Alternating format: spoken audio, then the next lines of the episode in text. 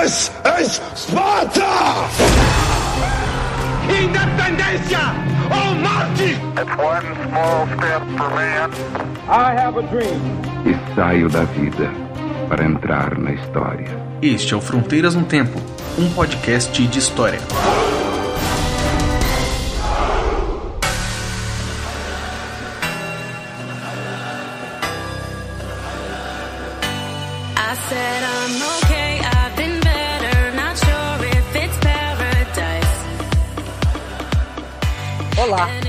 Quem fala é o CA e você está escutando Fronteiras do Tempo, um podcast de história. Bem, gente, essa abertura vai ser um pouquinho diferente. Nós vamos entrar aí na terceira parte do especial sobre a história das Copas do Mundo. A intenção original era fazer o episódio em duas partes, mas os meninos se empolgaram, eu fiquei doente no dia da gravação, fui até parar no hospital, tá, mas foi nada grave, tudo certo, tô bem, tô aqui, não tô?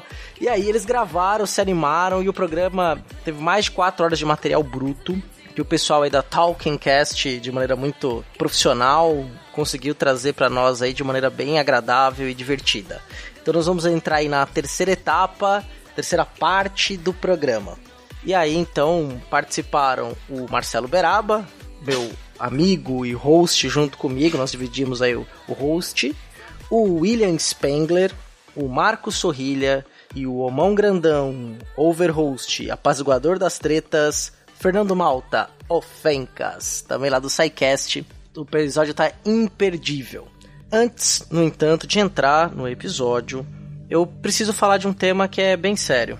Né? Nós, do Fronteiras no Tempo, estamos extremamente comovidos e consternados com a execução da vereadora do Rio de Janeiro, Marielle Franco.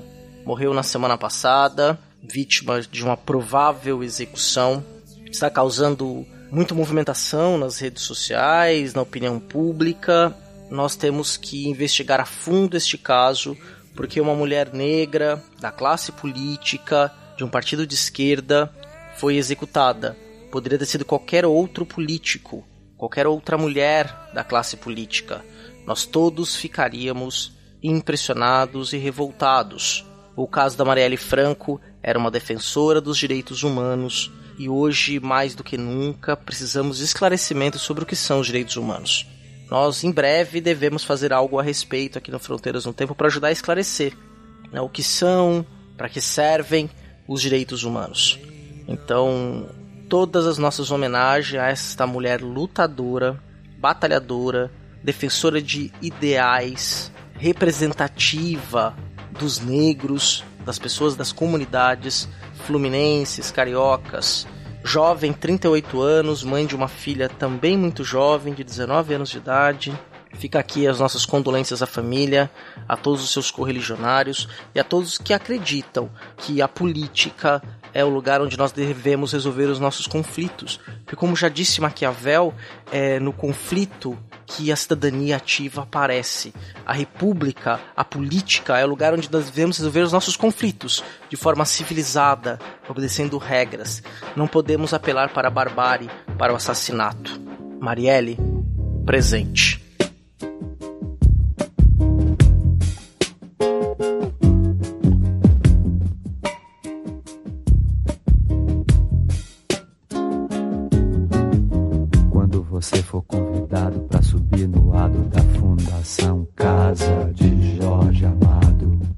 Ver do alto a fila de soldados, quase todos pretos, dando porrada na nuca de malandros pretos, de ladrões mulatos e outros quase brancos, tratados como pretos, só pra mostrar aos outros quase pretos, que são quase todos pretos, e aos quase brancos pobres como pretos.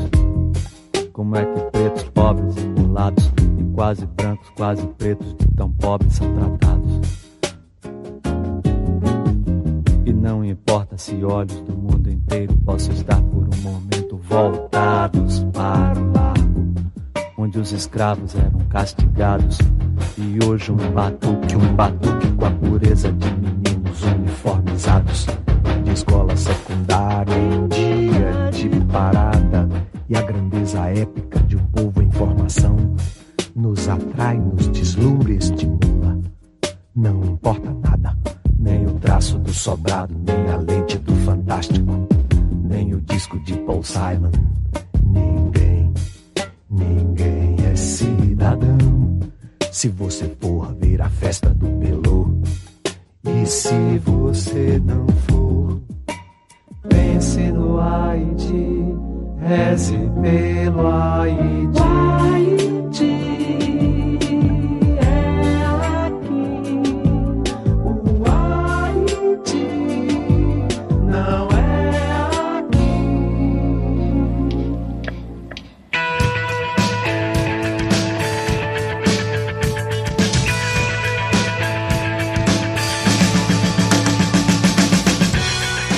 Seguirmos aí e mudarmos um pouco o clima, embora sem esquecer do que é importante ser dito, nós estamos aqui na sessão de recados. A primeira coisa que eu gostaria de fazer é agradecer a todos que nos apoiam nesse projeto. Sem vocês, esse projeto não ia adiante. Anderson Garcia, Caio César, Caio Sérgio, Eri Marculino, Eduardo Lopes, Eduardo Veras, Ettore Ritter, Yara Grise, Manuel Macias, Marcela Paparelli, Marcos Sorrilha, Maria Clara Valença, Rafael Gino Serafim, Rafael Oliveira, Raul Borges, Renata Sanches, Wagner Andrade, William Caquete, William Spengler, Yuri Morales e os dois padrinhos anônimos. Muito obrigado aí pelo apoio. Se você quiser se tornar nosso padrinho, participar do nosso grupo de WhatsApp, que as conversas são excelentes. O tema da Amarelli foi altamente discutido num nível bem alto. né? A questão de representatividade, história. né? Então é um grupo que vale a pena participar. Eu tenho mega orgulho de poder dizer que os nossos padrinhos e madrinhas são democratas, fazem um debate de forma livre, extremamente educada e qualificada. Também damos risadas, fazemos brincadeiras, mas pode vir participar com a gente. Ajude o Fronteiras no Tempo a crescer. Vai no padrim, com M no final, .com.br barra Fronteiras no Tempo. Vamos agradecer também se você interagir conosco no post lá no portal Deviante deviante.com.br barra podcast barra fronteiras no tempo ou entra no portal Deviante podcast Fronteira no Tempo vai lá no link desse episódio terceira parte aí da história das Copas do Mundo. Interage com a gente escreve um comentário vê qual é o nosso e-mail o nosso número do WhatsApp o nosso Twitter. Não vou falar aqui hoje tá? Vou deixar para você ir atrás ali no nosso post tá? Mas o seu contato é fundamental. Não vou falar disso porque eu não quero me estender muito para que nós iniciemos aí o episódio, um episódio muito alegre, muito divertido. Antes, só quero dar fazer aí uma lembrança. Beraba e eu participamos de episódios do Meia Entrada Cast, do nosso amigo Renan Fileto e do Lucas. Nós participamos da seguinte maneira: nós gravamos episódios drops curtos parecido com o Spin de Notícias, só que sobre áreas do cinema. O Beraba fez um sobre o melhor ator e melhor atriz, e eu fiz sobre diretor de fotografia. Foi na semana que antecedeu o Oscar. Então o Meia Entrada Cast lançou é, pequenos drops explicando cada uma das categorias. Então agradeço aí o convite. Na semana seguinte, o Beraba participou do episódio sobre Pantera Negra, e semana passada eu participei do episódio sobre Matrix, lá aquele filmaço de 1999. Os links estão no post, vale a pena ouvir. Super recomendado aí o Meia Entrada Cast. Renan, Lucas, valeu pelo convite. Acerta o meu aí que eu arredondo o seu aqui. Ou é o contrário, já esqueci. Bora pro episódio, gente.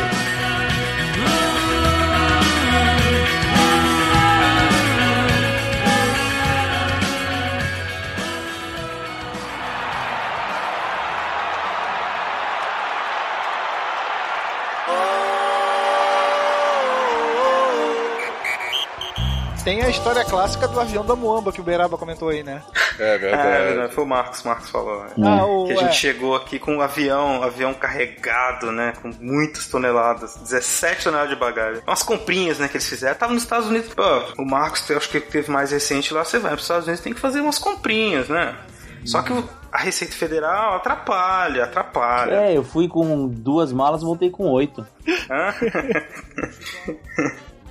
E aí chegaram aqui com um monte de, de malas e o Ricardo Teixeira proibiu, não queria que tivesse, fosse feita vistoria pela Receita Federal, senão ele cancelava o, o desfile da seleção. Imagina só o que eles trouxeram, né? Mas o que ninguém fala na história das Copas de 94, que a gente teve um outro recorde. Pela primeira vez a gente teve uma seleção asiática que chegou na segunda fase. A Arábia Saudita acabou sendo eliminada pela Suécia. Foi a primeira vez que a seleção asiática passa. Olha só. Eu sempre trazendo fatos relevantes. O ouvinte com certeza não conseguiria dormir se não ouvisse hoje. O, o Sheik invadiria o campo novamente. E aí nós chegamos na Copa da França. Podemos pular, né? A Copa da França, a França foi campeã. Vocês ficariam enojados se soubessem o que aconteceu nessa Copa.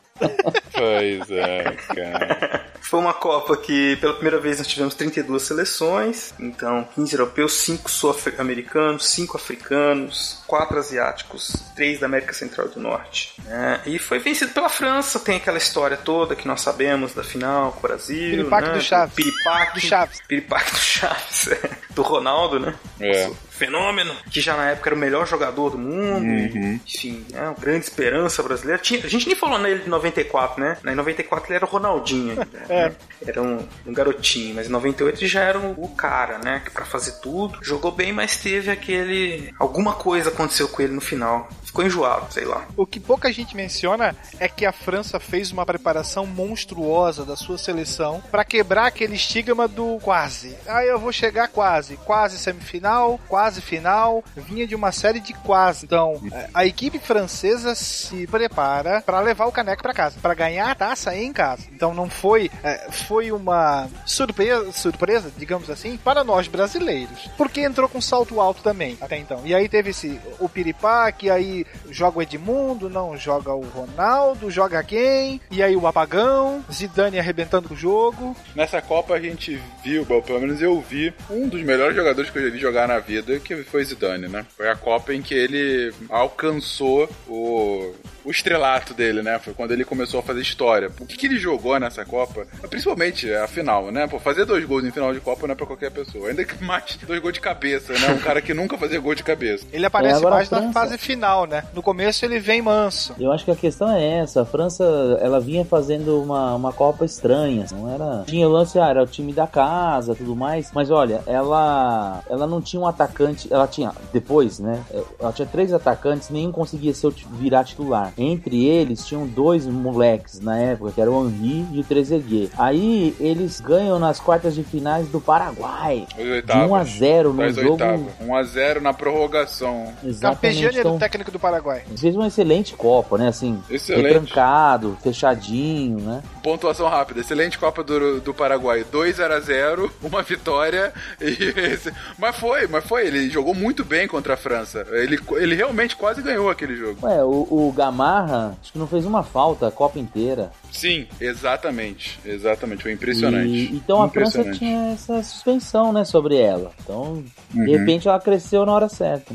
Até então, o grande nome do futebol francês fora Michel Platini, Platini, entendeu? das Copas anteriores, que era um craque de bola. Mas sozinho não poderia fazer muita coisa. Aí tem nomes, Deschamps, Petit, Sim. tinha um também que era. o- o- Esqueci o nome dele, cara. Ele jogou- Depois jogou na Inter de Milão. Ele também tinha um nome estranho. assim. Mas era depois um time que depois, na final, você identificava vários bons jogadores, né? Tinha o- aquele goleiro maluco lá também, da Carequinha. Barthez. É, bater. Laurent É, Blanc, depois foi técnico da França. Laurent Blanc, Blanc. foi Foi, capitão da. foi da- o Blanc, inclusive, que fez o gol contra o, o Paraguai. O Paraguai, Aqueles exatamente. lances de escanteio, bola maluca. Ele dá um chute, assim, que vai transversal e, e vence o goleiro. Mas, assim, no final do segundo tempo da prorrogação, eu lembro, eu tava vendo esse jogo com meu pai em casa, torcendo desesperadamente pro Paraguai. E acabou perdendo no final. Muito frustrante. Sempre, né? Mas ela foi indo aos trancos e barrancos mesmo. Mas ela ganhou muita força, muita força mesmo, ah, na semifinal. Porque ela tava indo, assim, quase não ganha do Paraguai. Ganhou nas quartas de final nos pênaltis da Itália. Ok, Itália, mas ainda assim foi nos pênaltis e tal. E aí ela vai enfrentar na semifinal a Croácia. Que assim, puta, nunca fez nada na Copa, só que nas quartas a Croácia meteu 3 a 0 na Alemanha e tava jogando um fino da bola. Tinha lá o David Sucker, Foi inclusive, eu acho que foi o, artilheiro da Copa, né? Mas acho que era, acho que era Dravor, né? Dravor. Davos, não era Davos Zucker? É, uma coisa Alguma assim. coisa Davos, assim. Sucker, Davos. Alguma coisa assim, Dave- mas era enfim, Sucker. né? Era Sucker. O que importa era o Isso. Sucker. Então chega nessa semifinal contra a França e no início o próprio Sucker faz um gol no início do segundo tempo e aí, sabe, tava aquela coisa do tipo, pô, sabe, Croácia na final e o Brasil já tava classificado, inclusive. Eh, A gente tinha acabado de vencer da Holanda no dia anterior, aquele jogo, puta, que jogo contra a Holanda, Outro né? jogão. Nos pênaltis. Uhum. É o famoso Tafaré! É. né? Ele pega dois pênaltis no final. Sai, sai,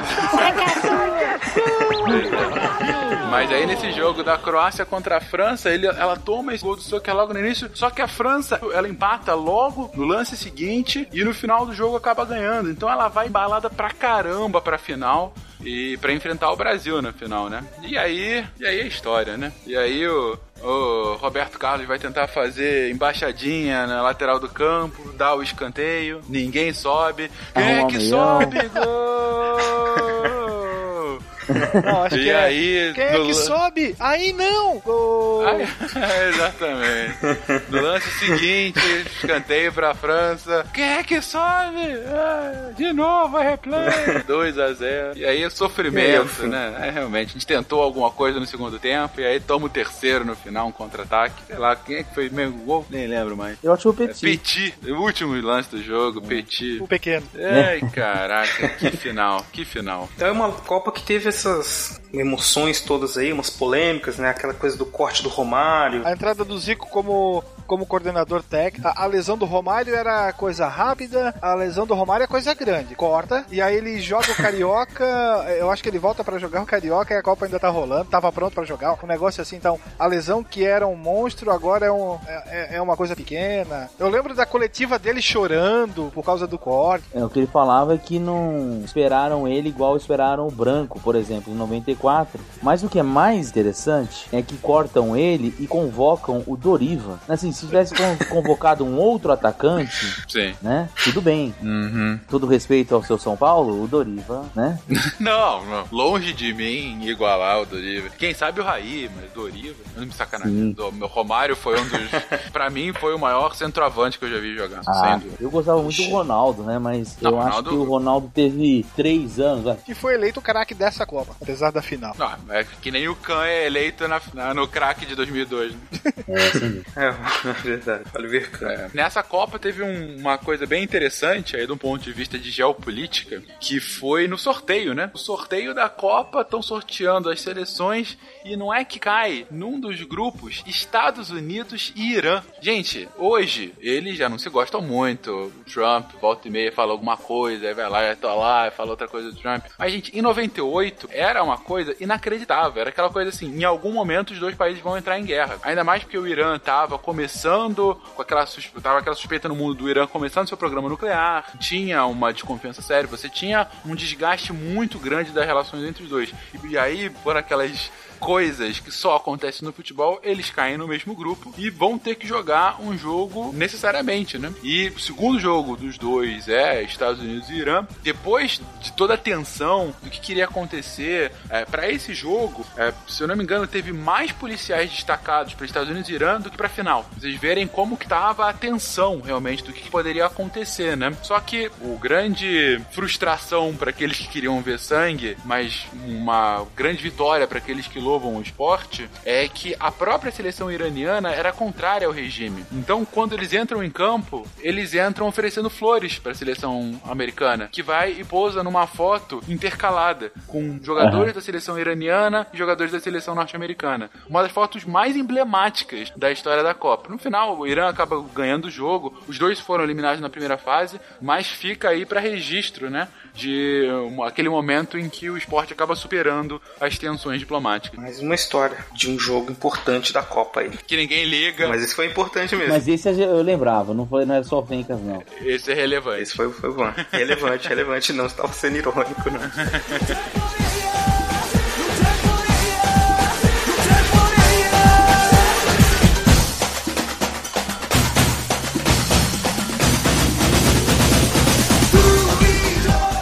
pessoal. E então nós perdemos. Então deixa essa Copa pra lá, porque em 2002 nós tivemos a família escolares, né? Nós fomos para a Copa de, de 2002 na, no Japão, primeira vez que a Copa foi disputada em dois países, né?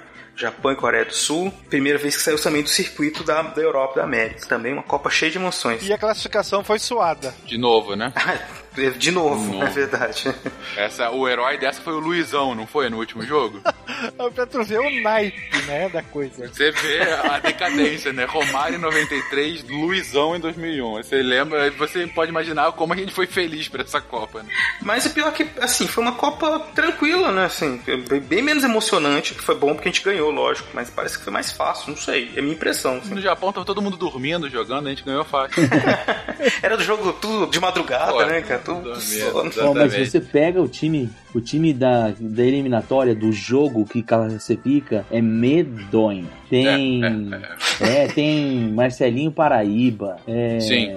O Edilson, o Luizão, que assim, tudo bem, jogavam em times grandes no Brasil, mas era uma época que todo mundo tava fora jogando em- em- como titular em grandes times, né? Não é igual hoje que você tem o Neymar, que é um grande destaque de um time, e os outros jogadores têm papéis secundários em, em outras equipes europeias. Todo mundo era principal, seja o Rivaldo no Barcelona, o, o, o Ronaldinho no, Paris Saint-Germain, o, o, o Ronaldo se recuperando na Inter de Milão. Na zaga também você tinha nomes importantes, se bem que o Filipão também achou uns Anderson Polga, né? Anderson Filipão, Polga é campeão mundial, cara.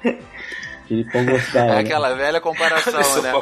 Ah, número de títulos mundiais de Messi, zero. M- Número de títulos mundiais de Anderson Polga, um. É. Eu acho, acho que temos um vencedor aqui, né? É, exatamente. Mas você tinha o, o Lúcio, que era zagueiro da, do Bayern de Munique. Então você tinha um, um time de, de grandes jogadores, né? Sim, com Se eu não me engano, logo depois de 98, quem assume a seleção é Vanderlei Luxemburgo. Vanderlei. Isso. Isso. Isso. Projeto. Fechou. É o projeto da seleção. O projeto. E aí tu tem todo o script, né? Título da Copa América, se eu não me engano, acho que toma um ferro na Copa das Confederações. E aí você vai, vai se arrastando pra pra conseguir puxar um lugarzinho ao sol. Não, depois você teve o Leão como técnico. Entre o verdade. Luxemburgo e o Filipão, você tem o Leão, que foi demitido Só- só- depois só do melhora. telefone. É, fazer a seleção jogar como um balé. Foi. Ah, eu acho que o Luxemburgo samba na, depois da Olimpíada de Sydney, né? É, Acho Isso. que ali ele é Aí o- Leão samba na, na Copa das Confederações. Isso, acho que é isso. Sim, eu- Ele leva um time reserva, medonho. Sim, isso. E, e a gente perde, foi que a gente perde foi pra uma seleção pequena também, não foi nessa? Honduras. Honduras, exatamente. A gente perde 2 a 0 de Honduras. 2x0. Não, não, mas aí Honduras já era o Filipão na Copa América. Ah, foi a Copa América. já com o Copa Filipão. América. né? Já, ah, já foi com o Filipão? Ah, já. então Já, e, e o atacante do time era o Guilherme. Meu Deus do céu, aquele que jogou no Cruzeiro, é esse? Jogou no, no Atlético, depois no Corinthians. Ah, foi o Atlético. É o que tinha uma pancinha. Meu Deus do céu. Um cavanhaque. Parecia o, o dono do boteco. Só, só faltava a caneta assim no, na, na Sei. orelha. Que beleza. Tava, estávamos indo bem, então. Tudo pra dar errado, hein? Tudo pronto, o script montado. ali, né? É. Mas um, um ponto interessante dessa Copa, aí que você comentou, Cé, que foi a primeira que foi dividida, né, entre dois países, é, de um ponto de vista geopolítico, foi muito relevante e muita tensão pra fazer, né? A gente tem que lembrar que Japão e Coreia, historicamente, tem rixas. O Japão invadiu a Coreia durante a Segunda Guerra Mundial. E assim, essa é a rixa mais recente, mas eles têm rixas ainda mais históricas, né? A questão de invasão, principalmente do Japão na Península Coreana e na China, é histórica. E até a própria formação, né, dos dois países. Ambos descendem dos chineses, mas tem um contato diplomático sempre. Mas desde a Segunda Guerra, a relação dos dois é extremamente estremecida. É, ok, com a Coreia do Sul é um pouco melhor do que com a Coreia do Norte, mas ainda assim não era das mais estáveis. E só que pra, pra Copa fizeram todo um aparato especial. E quando da abertura da, da Copa, que foi na, na Coreia, se eu não me engano, é, a abertura foi na Coreia e o jogo final foi no Japão. É, afinal foi no Japão. Isso. E quando a abertura da, da Copa, ah, o príncipe japonês vai assistir o jogo na Coreia. E é a primeira vez que um mandatário japonês vai para território coreano. E, de um ponto de vista diplomático, é extremamente simbólico, né? E a partir daí, as relações começam a voltar para uma normalidade. Ainda não é totalmente perfeito, tem ainda rusgas, mas é o, o esporte tentando auxiliar nessa conciliação, né? A gente está vendo isso agora, às vésperas da gravação desse cast. Vai ter agora as Olimpíadas de Inverno na Coreia do Sul e está tendo todo um trabalho de Coreia do Sul e Coreia do Norte, tanto para o desfile no início uh, da, da Olimpíada de Inverno para as duas delegações em conjunto, como até vai ter um, um time de, se não me engano, hockey no gelo feminino vai ser misto. Eles vão jogar Coreia. Vai ser a primeira vez na história que isso vai acontecer. Um time misto entre dois países por conta dessa, dessa disposição política de aproximação entre os dois países, né? Não, vale lembrar que depois da Guerra da Coreia, os Estados Unidos investiu pesado na Coreia do Sul, justamente para ter um país que rivalizasse com o Japão, né? O Japão sempre teve posturas meio imperialistas ali, né? Para não deixar que o Japão se sentisse depois de uma possível reconstrução se sentisse reinando sozinho ali. Também com o contexto chinês e tudo mais, mas o Japão era uma, uma peça de atrito ali com a Coreia. Eu lembro bem do time da Turquia, que foi uma das sensações ah, da Copa. Sem dúvida. Verdade. Hum, é verdade. O ataque era formado por Hassan Saz e Hassan Shukur. Shukur, exatamente. O meio, o, Tinha o goleiro também que era muito bom. Era Rustu Hakbar, Rustu. se não me engano. Rustu, exatamente. Nós tínhamos um colega de faculdade que era a cara do Rustu. Lembra, lembra, que ele pintava, ele, ele pintava embaixo dos olhos, tipo com a Embaixo marcação... dos olhos, pra guerra. Isso. Vai pra guerra, Tipo futebol né? americano. Exatamente. E o, o cérebro do meio do campo era Basturk, se eu não me engano. Era um timão, hein? Era, pô, chegou na semifinal, né? E se eu não me engano, todos esses jogadores depois foram jogar na Alemanha, na Itália, apareceram Sim, e. realmente, foi o, o, o ápice da Turquia, né? É, e a gente teve também a África, né? O time africano aí, mostrando a- as suas garras. O Senegal, que já bate a França na primeira Senegal. partida. Sim, exatamente. Uma das grandes zebras da história das Copas e foi a pior participação de um vencedor de Copas desde o Brasil de 66. Na verdade, conseguiu ganhar de tão ruim do Brasil, né? A França sai da Copa com um empate. A França é derrotada por Senegal, derrotada pela Dinamarca, empata de 0 a 0 com o Uruguai, sai da Copa com um ponto, nenhum gol feito e três gols tomados. E é por conta desse resultado pífio, inclusive, que a partir dessa Copa, em 2006 é a primeira vez que você não tem a classificação automática da seleção vencedora. E tanto que o Brasil a gente, vai, a gente vai ter que jogar as eliminatórias. É a primeira vez que isso acontece. Mesmo a gente tendo vencido a Copa, a gente vai jogar as eliminatórias para jogar a Copa de 2006. E que foi uma, uma eliminatória com o pé nas costas, né? Foi, foi. Também tinha um timão. Vixe. A própria Quadrado mágico. Coreia, né? Vai bem longe na jogando em casa, vamos dizer assim. Chega bem Sim. longe na, nessa edição da Copa. Sim, é a- o melhor resultado de qualquer seleção asiática na história das Copas. A Coreia, ela vai ser eliminada na semifinal. Um jogo polêmico Um jogo contra a Itália. polêmicaço, tanto contra a Itália quanto contra- com a Espanha, né? É, com a Espanha acho que foi mais, foi mais na cara. Nossa, contra a Espanha foi um- uma vergonha. A Espanha teve dois gols anulados, absurdos, absurdos assim. E, e o jogo contra a Itália, ele é famoso porque a, a Coreia acaba vencendo na prorrogação e o coreano que faz o gol, é, An Jung-won, ele jogava na Itália na época. Ah, sim. E assim que acabar a Copa, Sim, ele sim. tem o contrato descontinuado. Uma mera coincidência, claro. uma mera coincidência. E detalhe, né? Até 2002, a melhor, a melhor seleção asiática nas Copas era a Coreia do Amor, A Coreia do amor. que tinha ficado em oitavo lugar na Copa de 66. É, 66. Exatamente. Só- o time ali, a, a gente tinha o- os R's que faziam diferença, né? Uhum. Que era Sim, sim, sim, sim. Ronaldo, Rivaldo e Ronaldinho. Sim, Nossa, Rivaldo, com certeza. excelente jogador. Copa do Rivaldo, né, gente? O Ronaldo jogou É, muito, mas é, foi a Copa foi. do Rivaldo. Pra mim, foi o. É Rivaldo, o o, Rivaldo, o, o foi, né? próprio Ronaldo, ninguém sabia o que ele ia ser, né? Não, Porque ele tinha desacreditado. voltado, se machucado de novo, e aí começou o ano, ninguém sabia se ele, se ele seria chamado, se ia dar certo. Mas acabou se tornando o maior jogador de todos os tempos, de todas as Copas, né? Foi o que mais chutou a gol, foi o que mais fez gol, foi o que mais fez. Até a última Copa, né? É, já é. Até, É até a última, é, mas enfim, ele. E aí usou o, bem. clássico corte cabelo cascão, Nossa, mãe do cascão. que é a legítima falta de foi- espelho. Sim. e foi a primeira vez numa Copa do Mundo que o campeão foi é, perfeito. Ganhou todos os jogos. Ah, na verdade, foi a segunda vez. A primeira vez tinha sido em 70, também, 70, né? isso. Então, é, a única seleção que já conseguiu tal feito foi o Brasil duas vezes. Todas as outras tiveram pelo menos um empate. Ou algum empate que foi decidido nos pênaltis. Então, ah, foi uma campanha irretocável. Com a diferença que 70 foram menos jogos, né? Foram seis jogos e agora foram sete.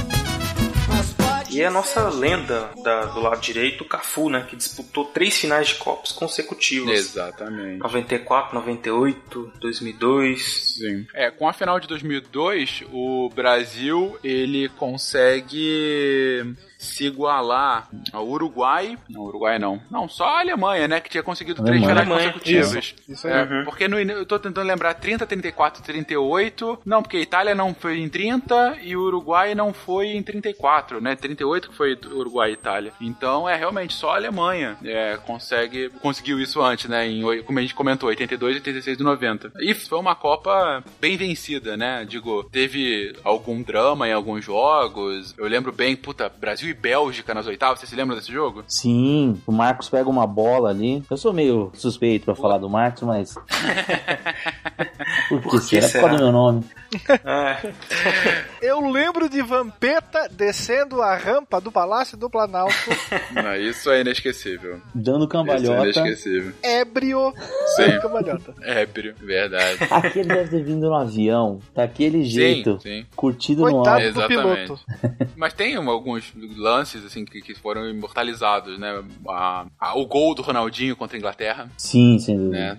Talvez o jogo David mais tenso Seaman da Copa. gol. David Seaman no gol, aquele lá de longe, né? E aí logo depois ele é expulso, porque afinal, né? Enfim, pra que facilitar se você pode dificultar, né? O gol de bico do Ronaldo na contra a Turquia. E esse jogo contra a Inglaterra a gente sai perdendo, né? Sai perdendo. aí- Uma falha do Lúcio. Tenta dominar a bola, a bola cai lá no- com aquele novinho Owen, né? Isso, Michael Owen. Sai Michael Owen, sai no quarto do gol. Aí empata com um lance do, do Ronaldinho, né? Que pega a bola antes do meio-campo, vai driblando e tal, joga pro, pro Rivaldo que chega chutando Uhum. e depois faz o gol da vitória, né? Foi o nome do jogo, Foi. dois gols e uma expulsão. dúvida. Sem dúvida, pra sempre lembrado, né?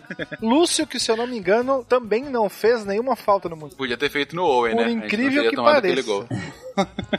Não, mas essa fase do Lúcio aí é incrível. Quando ele tava no Bayern de Munique, jogava muito.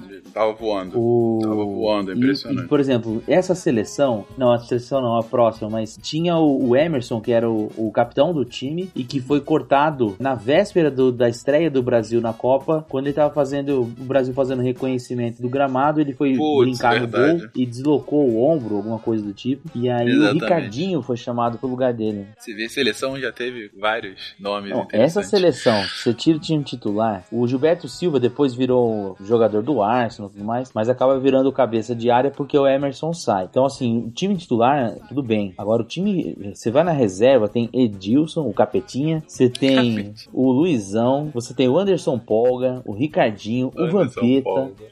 Foi a galera do pagode, né? Eu lembro do Denilson, Denilson, que entra exatamente. contra a Turquia e vai no final do jogo, é perseguido por quatro turcos driblando ali na lateral. Vocês se lembram disso? É. Sim. Pra segurar o jogo. E o Galvão atacando de, de analista político. O exército turco-otomano. É um poeta também, né? De boca fechada. Né? O Galvão é excepcional. E assim, ó, ainda bem que o time titular era bom e nós não precisamos usar o banco, hein? Não. Não, impressionante, cara. Impressionante. Realmente. E aí, aquela final, que- não sei se vocês lembram, o Brasil, primeiro tempo, tomou um sufoquinho. Delete era o lateral reserva. Delete, cara. né? É, Delete. Delete. Só tinha um reserva que realmente não entrou, poderia ter entrado, mas estava bem com o Marcos, que era Rogério Ceni, terceiro, Terceiro goleiro. goleiro.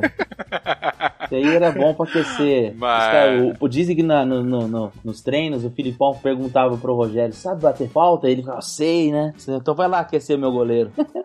tipo isso.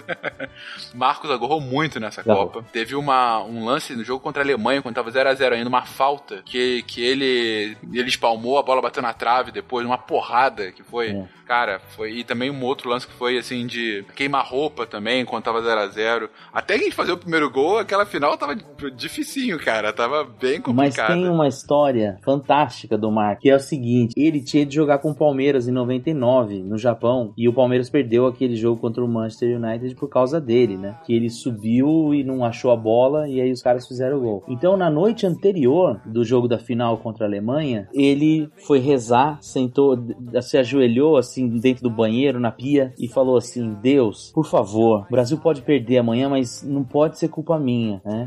Eu tenho que sair daqui, pelo menos ninguém lembrando do meu nome. Olha, se. se. Se der certo, se a gente for campeão, eu juro que eu vou doar 50% do bicho pra uma instituição de caridade. Aí ele vai dormir e começa a se remoer, gira pra um lado, gira pro outro, ele volta no banheiro, ajoelha no mesmo lugar e fala: 50 você sabe que não, mas 10 eu dou. Ele falou, vai que Deus sabe que eu tô trapaceando e me castiga. Sensacional, cara. É um figura esse cara. Meu Ah, Deus. como a gente havia colocado, Oliver Kahn, que vinha fazendo uma competição irretocável, era sem dúvida o melhor goleiro do mundo à época, né? Puta goleiro e tudo mais, me solta aquela bola nos pés do Ronaldo, né, cara? Ah, meu Deus do céu. Chute do Rivaldo, ele tenta encaixar, mas, mas foi uma, uma delícia ver aquilo, aquela bola sendo reboteada, Nossa, né, só cara? delícia era tomar cerveja 8 horas da manhã no café, junto com café. Pois é. Nossa. é, e a gente já podia fazer isso É. tranquilamente, é verdade.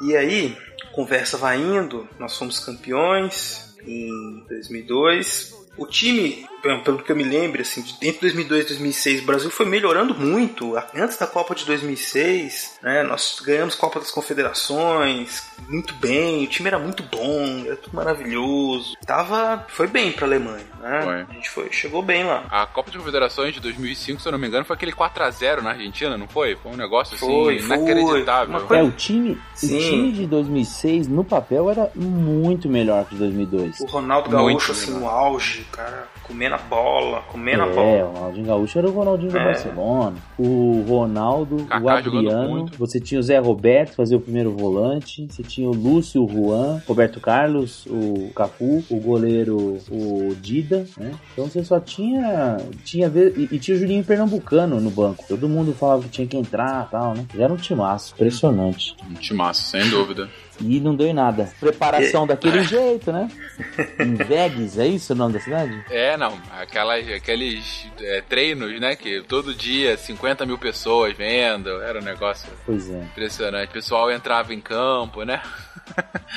e delícia, É o maldito do salto alto. sem dúvida. O Oba-Oba, o já ganhou. E a Itália, discretamente, como sempre, sem salto alto, foi crescendo também no- na competição, até virar campeã. Teve o lance clássico, né? Na final, a expulsão do Zidane com a cabeçada no Canavarro. Cabeçada. Canavarro, acho que foi. né? Canavaro, Canavaro. Não, não, não, não. O Materazzi. Materazzi, é verdade, que o Materazzi xingou a, a irmã É. dele, né? Cannavaro irmã era o capitão. É o capitão, ele foi o craque da Copa. Não, Foi. o craque da Copa foi o Zidane. Ah, sim, não, mas ele foi o, o melhor do mundo no ano. sim, melhor sim. do mundo, exatamente. Foi a primeira vez que um defensor foi o melhor do mundo. Canavarro, por causa da Copa. Foi pro Real Madrid, tudo. Mas vocês estão vendo que essa, essa tradição de bola de ouro realmente é um pouco complexa, Ah. né? A gente teve em 98 era o Ronaldo, 2002 era o Kahn e em 2006 o Zidane, né? Aquele balãozinho clássico que o Zidane dá no Ronaldo em 2006 Ah, é qualquer coisa. Pois é. Não. De novo a França. E, o, e a cena imortalizada que o Galvão tanto falava, o que que o Roberto Carlos estava fazendo com aquela meia? É, eu confundi, exatamente. É 2006 que é a meia e 98 é o balãozinho. É o balãozinho, o balãozinho que ele tenta dar uma Levantadinha na bola pra tirar, né? É levantadinha, exatamente. Aí é o escanteio que é o primeiro gol. E, cara, foi esse foi, foi, foi uma Copa bem, bem complexa, né? O Ronaldo faz o último gol dele na Copa, né? Aquele 3 a 0 contra a Gana, ele dribla o goleiro, né? O negócio. Já estava no passo do elefantinho já. Já, tava bem. Já estava. Assim. Longe de ser. Longe do Ronaldo. No caminho, né, né? digamos, com abdômen é, bonito, bem cuidado. Famoso pânceps. Exatamente. E aí você tem aquela cena dantesca no final, que é o Fernando Vanucci aéreo na televisão, né, comemorando o título italiano e não falando coisa com coisa. Falei da outra vez que eu, em 2006, eu fui para um congresso na Espanha e no dia da final, eu- a minha entrada foi, por, foi pela Alemanha, né? Então eu tenho um passaporte com carimbo de que eu entrei em Frankfurt é, em 2006, no dia da final, né? França e... Só que aí eu já assisti o, o jogo da final no aeroporto de Madrid, que eu ia para Valência. E aí eu vi a expulsão e tal, e o jogo foi pra prorrogação, e aí eu tive que entrar no avião. E eu sou meio cagão, assim, pra andar de avião, né? De repente eu tô lá no avião, lá, fazendo. Porque aí eu volto a ser católico fervoroso quando eu tô dentro do avião, né? Depois passa, mas nesse momento. É, eu nem tomo cerveja. Não melhorou, mas na época era assim. Não tomo cerveja, que vai que é pecado, sabe? Aí, tô eu lá, de repente, o, só escuto o piloto fala uma coisa assim. ah, ah, ah, O piloto ninguém entende em qualquer língua. E a aeromoça olha uma pra outra, assim, sem entender. Eu falei, caiu, fudeu. Ele tava cantando os pênaltis, que tinha um monte de italiano no, no, no voo. E aí, as- ninguém entende nada, assim, o cara falando. Eu falei assim, pronto, caiu, fudeu. Ele tá falando algum código pra aeromoça, tipo, é, se salva aí, né? Aí, de repente, ele vira e fala, Itália, campeã do mundo. Puta que pariu. Não sei se eu fiquei mais aliviado. Porque não, ia, não era nada do que de saber o resultado da final. Porque eu, cara, eu não queria que a França ganhasse de jeito Foi nenhum. uma final feia, né? Eu Não sei se vocês se lembram, foi, uma final bem feia. O Zidane fez o gol da Itália, aquele pênalti cavadinha, Da- né? da França. Da- perdão, da França. Um pênalti cavadinha. A Itália empatou e depois foi um jogo amarrado. Foi logo no início também. O Materazzi fez o gol da, da Itália e ficou naquela, na- mais nada até os pênaltis, né? Uhum. A Alemanha não tinha um bom time, apesar de ser o time da casa, né? É, mas acabou sendo terceiro lugar, né? Foi eliminada pela Itália na, na semifinal. É, mas tinha, Foi passando, tinha um né? atacante, como que era o nome do... Que era também foi a última Copa dele, era um... Eu ia falar um alemão, um alemão. um loirão, eu não lembro agora o nome dele, mas também foi a última Copa dele. O Balak. É, era, então era o time já meio, meio pro... Uhum. de transição, assim. Sim, sim. Ele estava preparando o time. É, é, o que a Alemanha dizia é que 2002 eles estavam, eles chega, eles ficaram surpresos de chegar à final, Uhum. porque era uma preparação para a Copa de 2006, na verdade, onde que eles queriam é, é, brilhar, né? E acabaram tendo um resultado um pouco pior por conta dessa, dessa derrota na semifinal. Uhum. Mas, mas você vê, mais uma vez, a, Alemanha foi vice-campeã em 2002. Em 2006 ela é semifinalista. Em 2010 ela é semifinalista. Em 2014 ela é campeã. Então, assim, é, é indiscutivelmente a seleção mais estável, de melhor performance, melhor eficiência, vamos colocar assim, na história das Copas. né?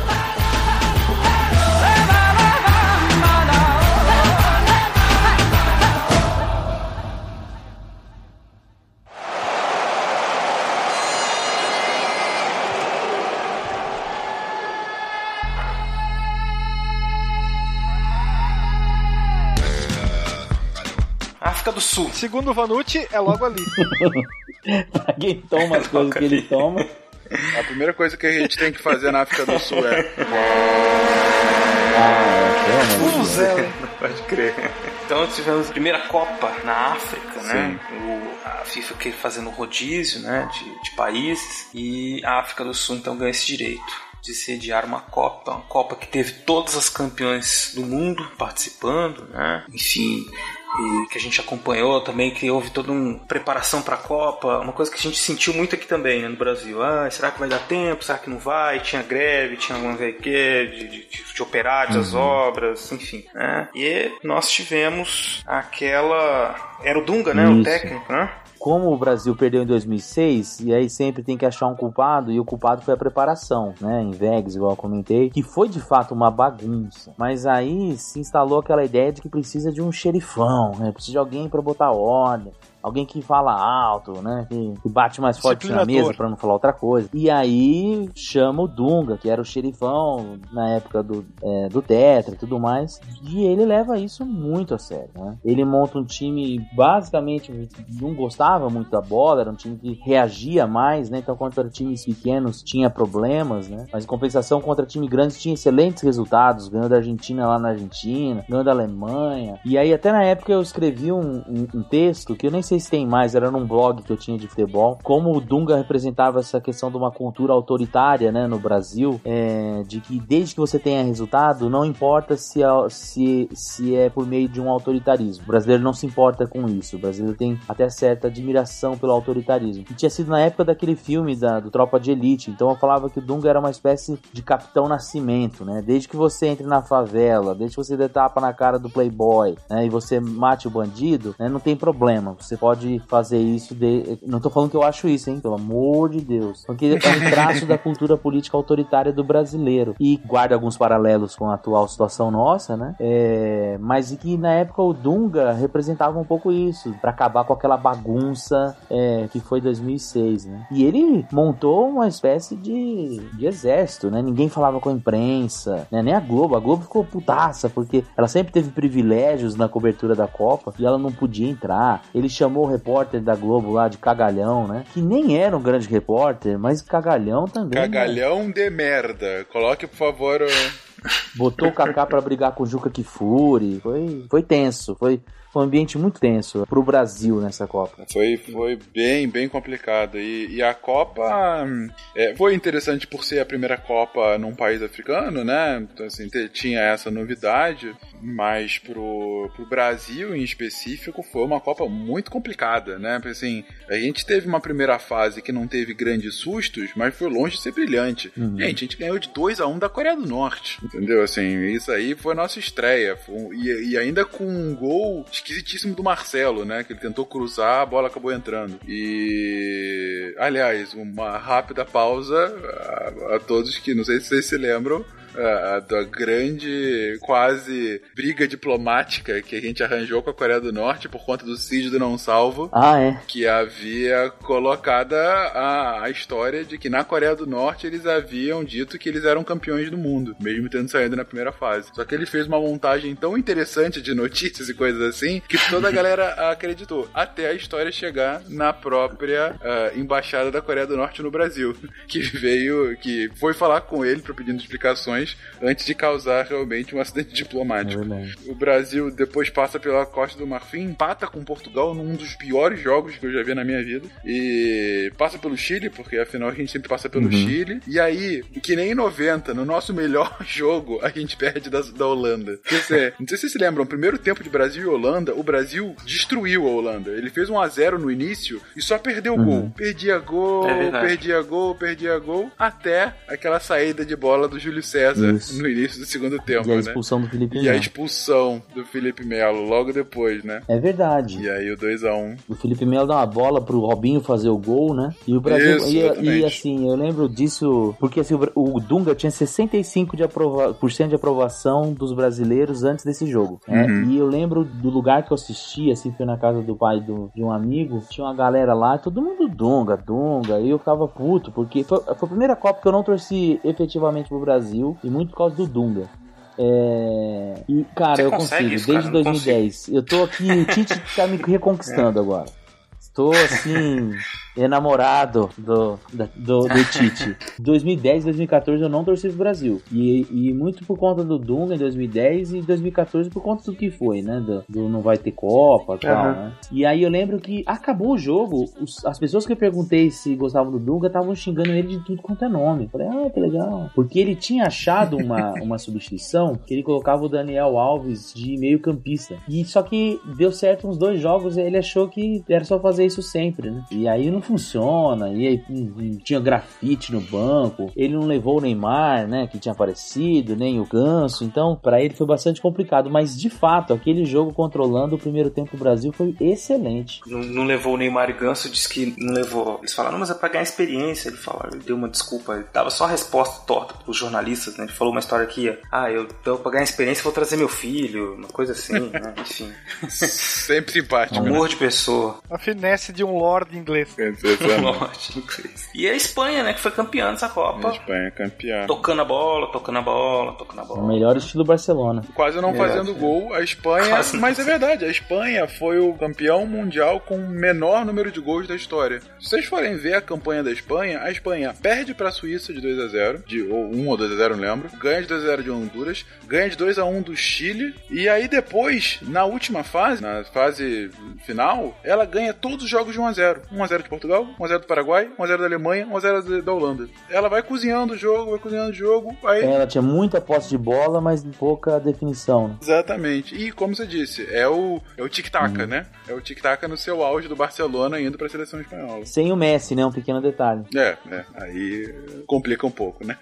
e, e essa Copa também teve uma coisa interessante que foi hum, as polêmicas, né, relacionadas à arbitragem. Uma que não tem a ver com a arbitragem, só que eu- é, é- é boa pro folclore, foram as quartas de final entre Uruguai e Gana. Não sei se vocês se lembram. Uruguai e Gana Ah, estavam sim, empatando sim, em 1 do- a 1 do- E já na prorrogação, O pistoleiro, né? o O Soares. é, Gana tem um, um escanteio, cabeceia e Soares, no melhor estilo é, Iguita, Coicocheia, ou seja lá o goleiro que você mais quiser gostar, ele coloca a mão na bola, impede o gol, é expulso, Gana tem um pênalti e erra o pênalti. E a cena épica é o Soares indo pro, pro banco, pro, pro vestiário, ele para na, no- na boca, assim, só pra ver o pênalti, vê que foi defendido e sai comemorando, É assim, indo pro vestiário. É verdade. O que, inclusive, impediu que Gana fosse o primeiro país africano a chegar numa semifinal. O Uruguai acaba chegando na semifinal, mas é derrotado pela Holanda.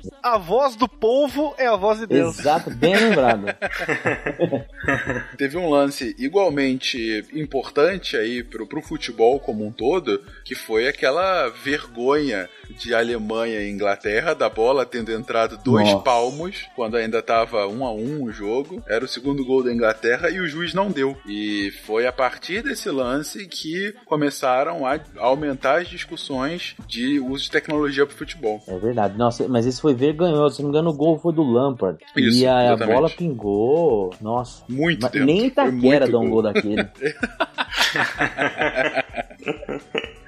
Exatamente. Dizem os alemães que foi a que foi a vingança pela Copa de 66. Ah, é verdade. E é justamente da Alemanha essa figura do povo, povo. Exato. Ah, Acho que é o destaque Fica- da Copa. É, eu acho que foi a maior maluquice Bola de ouro.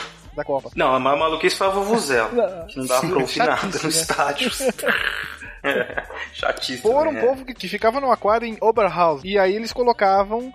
Ele previa os jogos da Alemanha. Então o que, que eles faziam? Colocavam é, dois recipientes com ração, um com cada bandeirinha. E a ração que ele fosse pegar significava o time que seria vitorioso. Claro, em relação à Alemanha. E ele acertou todos. É. E aí depois ele acabou fazendo o da Holanda e Espanha também, né? Porque ele fazia só os da É. Alemanha, né? Só os da Alemanha. E acertou também. Bizarro. e o que virou do povo povo? Fica, fica a Ele morre dois anos depois. Parece que foi vitimado por um cartel da Colômbia. que apostava no adversário.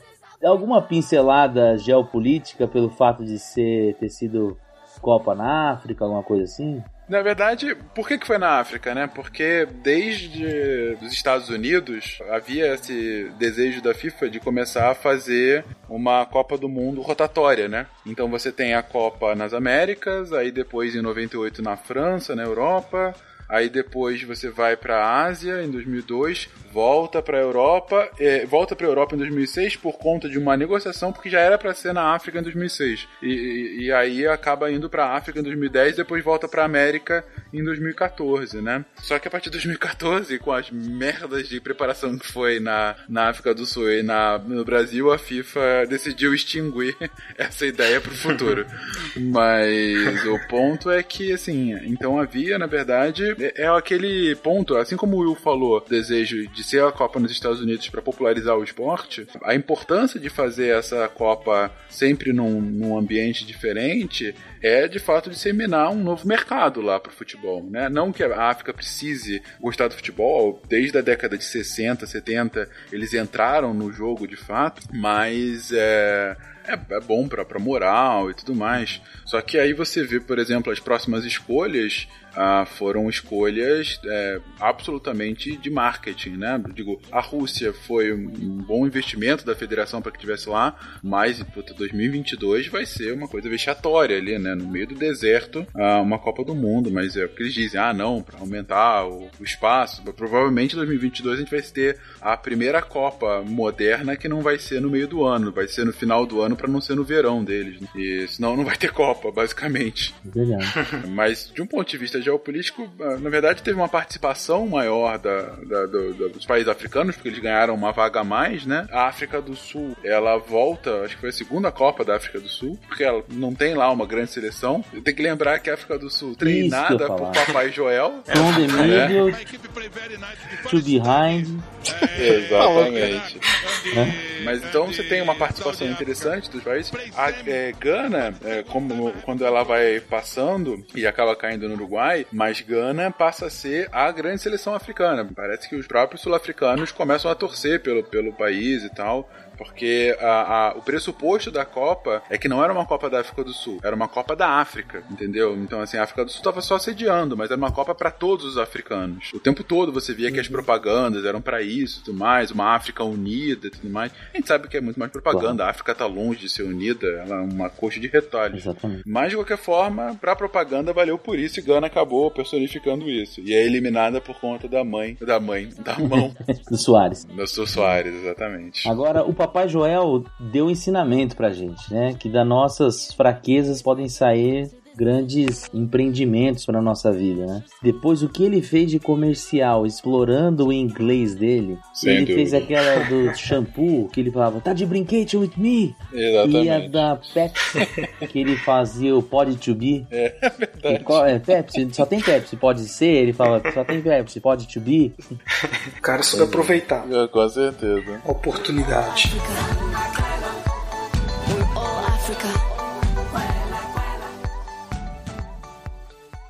A torcida vai, bota pressão pra cima da Alemanha. Lá vem cruzamento!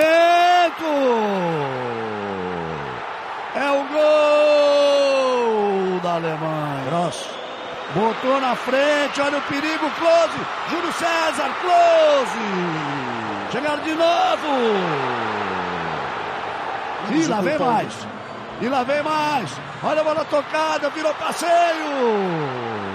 Gol! Jogarem. E lá vem eles de novo. Olha só que absurdo. A chance de mais um gol. Gol da Alemanha. Já abriu, Kedira. Olha o volante onde está. Tocou no lã, bateu pro meio. Gol! Uma vitória que será inesquecível para eles. Olha a bola chegando e é gol. Gol!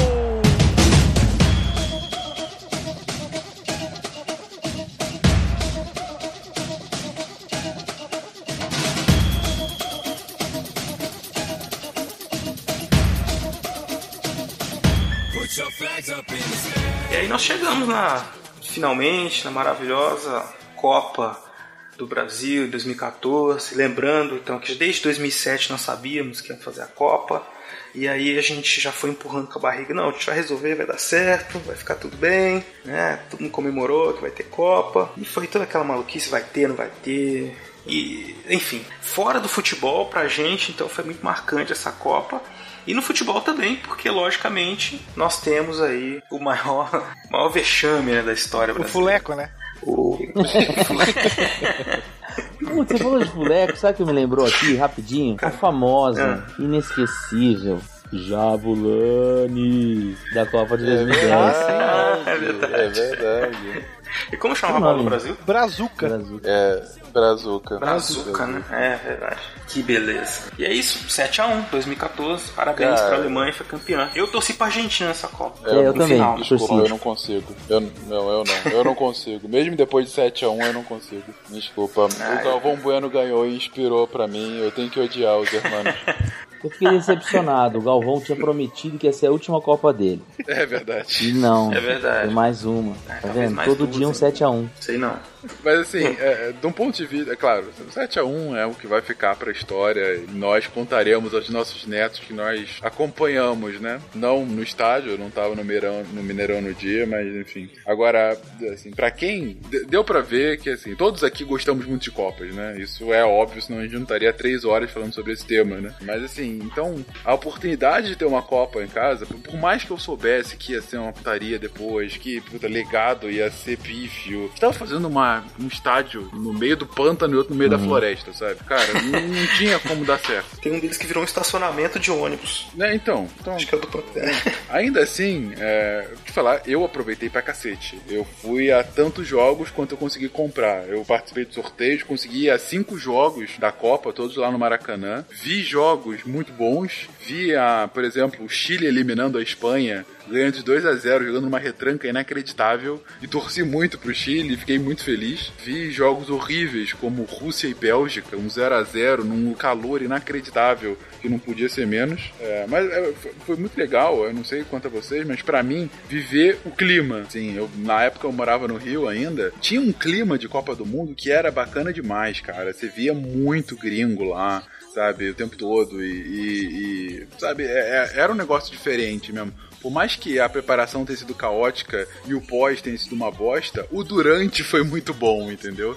É, e eu lembro que as pessoas comentavam exatamente isso, que se temia que ia dar tudo errado, mas na hora funcionou e todo mundo Uhum. falou que foi muito bom, Sim. o clima e tudo mais, todo mundo É falou muito disso. né? Isso é. Uhum. Não, falam que foi, na fase de grupos, foi a melhor Copa de todos os tempos, né? E foi mesmo. Tiveram alguns jogos na fase de grupos que foram inacreditáveis de bom. Assim, muitos jogos de excelente nível técnico. Pô, como é que esquecer 5x1 da, da Holanda na Espanha? Pois é. Uma sova, logo o primeiro jogo, assim, um gol do meio de campo. A- Aquele gol cabeçada, né? Que encobriu o goleiro. Quem é que foi? né? Nem lembro quem foi agora. O cara jogava no Ajax também. Não, Ajax não, no, no Arsenal. Esqueci o nome dele. Não, não lembro agora. Mas assim, algum. Ou ó, o sucesso que foi a, a seleção da Costa Rica, que tava na- no grupo da morte e acabou eliminando Itália e Inglaterra na primeira Uhum. fase, né? Aquela coisa mais inesperada do mundo. Ah, os Estados Unidos, que jogou muito bem, muito, muito bem. Ganhou de Disputado Portugal, todos né? os jogos, acabou. Ganhou de Portugal, acabou eliminado num jogo que foi massacrado pela Bélgica, mas que foi a, o recorde de defesas de um goleiro numa partida só. o Howard, o goleiro? Aquele goleiro deles, o Howard, exatamente. Não deixava, foi 2 a 1 pra Bélgica na prorrogação, no último lance da prorrogação também, né? E, então, assim, a gente teve jogos É muito verdade. legais. E, e um jogo que foi muito legal pros outros, né? pra gente nem tanto. É, sabe assim, fazer um depoimento ao contrário, assim. Eu gosto tanto de Copa que mesmo eu não, não torcendo pro Brasil, eu acompanhei a Copa inteira. Eu já, já tava de mal por causa do Dunga, aí entrou essa palhaçada de Copa, não sei o que e tudo mais. E aí na Copa das Confederações o Brasil ganhou e todo mundo achou que já tá tudo bem, né? Como aquela famosa fa- frase na CPI da CBF, traz o caneco pra gente que a gente esquece os, os processos, né? Isso antes de, da Copa, isso lá em 2002, se não me engano. E mesmo assim eu acompanhei a Copa de fato, tiveram jogos assim, putz, a a Costa Rica foi demais. É acompanhar a mordida do Soares, né? O Soares sempre dando A novidade né? mordida do Suárez. na Copa. Que coisa lamentável. É. Grande Soares. Tá aí até hoje. Pois é. beleza. E a final foi mais, foi mais difícil do que eu pensava. Essa Copa eu acompanhei mais ou menos, né? Que eu tava fazendo Uhum. pré-natal, né? Então eu não tinha assim, não tava muito, não era meu, não tava muito concentrado na Copa. E também tava aborrecido com toda essa conversa de Copa, mas eu assisti, assisti- acabei assistindo muita coisa pela televisão. Torci, torci bastante pela seleção, mas é, aquele jogo 7 a 1 um dia antes do meu filho nascer foi é, inesquecível demais. Eu comprei um fuleco pra ele, falei, ah, tem Copa no Brasil, vai nascer não da Copa. Odiava o fuleco, ainda odeio o fuleco, mas ele tá aí, ó. Um dia eu vou mostrar pra ele. Uma relíquia, assim, da Copa de 2014. O fuleco, né? Mas é, é isso, é, a Copa é divertido. Eu acho que muita gente deve ter se divertido, inclusive com o Brasil tendo perdido 7 a 1 né? Que é uma coisa que inusitada demais, que é boa pro futebol, né? Na verdade. Não pra gente. E o alemão Miroslav Klose se torna o maior artilheiro das Copas. Sim, sim. Passando o Ah, nosso é. Ronaldo Fofômetro por um gol. É verdade. Nesse jogo em específico, Exatamente, inclusive, né? é. No jogo do, do Nesse fatídico. jogo fatídico 7x1. Ih, tá virando, tá virando passeio. Né? Eita, pô. Mas vocês conseguiram assistir o jogo Opa, inteiro, assim? Cada gol da Alemanha abriu uma Ficaram lá vendo. Cara, eu sou mais Nossa, então você bebeu pra caramba, bebeu rápido, né, cara? Eu sou masoquista, que cara. Eu sou masoquista, tô vendo tudo, sim. Cada, a cada cada gol. e- Ah, eu cantava Cara, era triste. triste. Não, quando tava um 5x0, eu falei, ah, tá bom, chega, vamos, vamos mexer nas coisas do bebê, terminar de fazer a mala. Enfim, eu fui com Não, mas assim, falando, Nem vi nada. falando sério, com a cabeça fria e tudo mais, esse jogo se resumiu em 10 minutos pra esquecer, né? É. Porque assim, Aham. porque, assim, eles abriram o placar logo no início, e aí veio o segundo gol com uns 20 e poucos minutos, e dos 20 aos 30 minutos ficou 5 a 0 Esse foi, foi aí que decidiu, né? Porque assim. Claro, o segundo tempo foi muito isso. O Brasil todo no ataque, a gente tomou um gol de contra-ataque, dois gols de contra-ataque no segundo tempo. Mas assim, foi- foram esses 10 minutos que o Brasil se perdeu. Quando tomou aquele segundo gol, você vê os gols que o Brasil toma são inacreditáveis, né, gente? Vamos combinar. Não, vamos combinar. É assim, não é. Nem na várzea uma seleção toma aquela coisa. Erro de passe. né, os caras dando, fazendo. Nossa, era um negócio assim, inacreditável. A cara do Júlio César em todos os gols, sabe? Não acreditando no que estava acontecendo.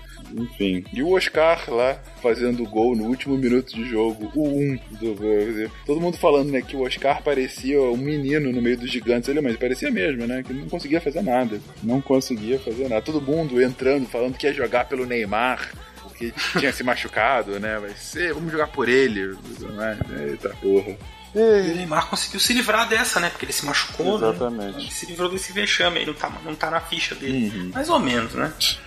Mas é interessante como isso foi capitalizado. Futebol capitalizado politicamente, né? Futebol tem dessas coisas, a gente comentou em várias copas como tem a relação com a política. Às vezes fornecendo bons resultados para quem está no poder, às vezes não tem resultado nenhum, como foi o caso do Fernando Henrique, né? Que era presidente em 2002, foi aquela copa lá, belezinha, ganhamos, gente rolando, o Vampeta Era, rolando mas em lá, mas 94 teve. Né, Plano 94 Real. teve, com certeza. 2002, sim, a Copa, aí o Senna, toda aquela fania, Uhum. deu certo pra ele. E aí em 2014 de novo, né? Tudo isso, o 7x1 até hoje é falado, é ligado ao momento político brasileiro ali, de intensas, desde 2013, né? As contestações que vinham acontecendo, a oposição Isso. ao presidente. Né? Exatamente. Então tudo isso, isso foi trazido para essa, pra essa oposição disforme que tinha ali. Aí a, a cereja do bolo de merda foi então 7x1. Falou, bom, então a gente já tem aqui então uma A situação cereja insustentável. Até no futebol a gente foi humilhado. a cereja do bolo. Eu acho que Tá acaba sendo um símbolo justamente para essa, essa etapa, agora tá um pouco confusa, mas do, da, da desilusão do Brasil, né? Você teve um anos de 2000, a década de 2000, ah, principalmente no final, nessa essa transição de 2000 a 2010, o primeiro, o final do primeiro goleiro- o governo Lula e o segundo governo Lula. Foi um governo de bastante crescimento, uma estabilidade política razoável, porque a questão do mensalão meio que tinha se assentado no final do governo do primeiro governo dele, né? Um crescimento expressivo, ah, os jogos, né? Ah, Foi quando a gente ganhou os do- tanto o- a Copa do Mundo quanto as Olimpíadas, então tinha uma questão de projeção num plano internacional. Eu lembro bem, eu estava me formando na faculdade nessa época, então foi quando ele abriu, a- aumentou o corpo diplomático brasileiro enormemente. Em geral, o Itamaraty contrata de 10 a 20 pessoas por ano nas suas provas. Nessa época, durante uns 6, 7 anos, foram 100 pessoas por ano. Eles queriam realmente aumentar o corpo diplomático, renovar,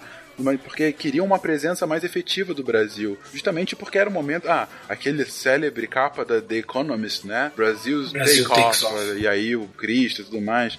E o 7x1 acaba sendo bem o símbolo de, da, da, da bolha estourando, né? É, o símbolo que na The Economist que também é muito feliz quando é, o Brasil perdeu o rumo, né? Com o Cristo é, perdendo totalmente a, a, a direção. E, e é isso, foi uma euforia exacerbada. É bem esse símbolo, é uma euforia exacerbada descolada de uma base real, né? E foi isso, 7 a 1 uma seleção que ah, na Copa em nenhum momento convenceu, em nenhum momento. Todos os jogos, desde o primeiro, foram sofridos. Tem que lembrar que o Brasil conseguiu a façanha de fazer ah, o gol de estreia contra. Marcelo estreou a Copa fazendo um gol contra é, para a Croácia, né? A gente acabou ganhando aquele jogo, mas a gente ganhou os dois primeiros jogos, empatou com o México num jogo péssimo. Aí chega o Chile, que geralmente é o Chile nas oitavas é para ganhar e ganhar em balo, né? A gente empata de 1 a 1, quase perde com um gol no último lance e ganha nos pênaltis. Chega a Colômbia, ganha de 2 a 1, mas ainda assim um jogo tenso e perde o Neymar né? E que era a grande sensação, o craque, mesmo não jogando muita coisa. E aí vem a Alemanha e, e, e aí é história, né? Então, assim, é, é, foi bem isso. Uma euforia muito grande, sem qualquer base de material. E a gente entra agora pra história para isso, né?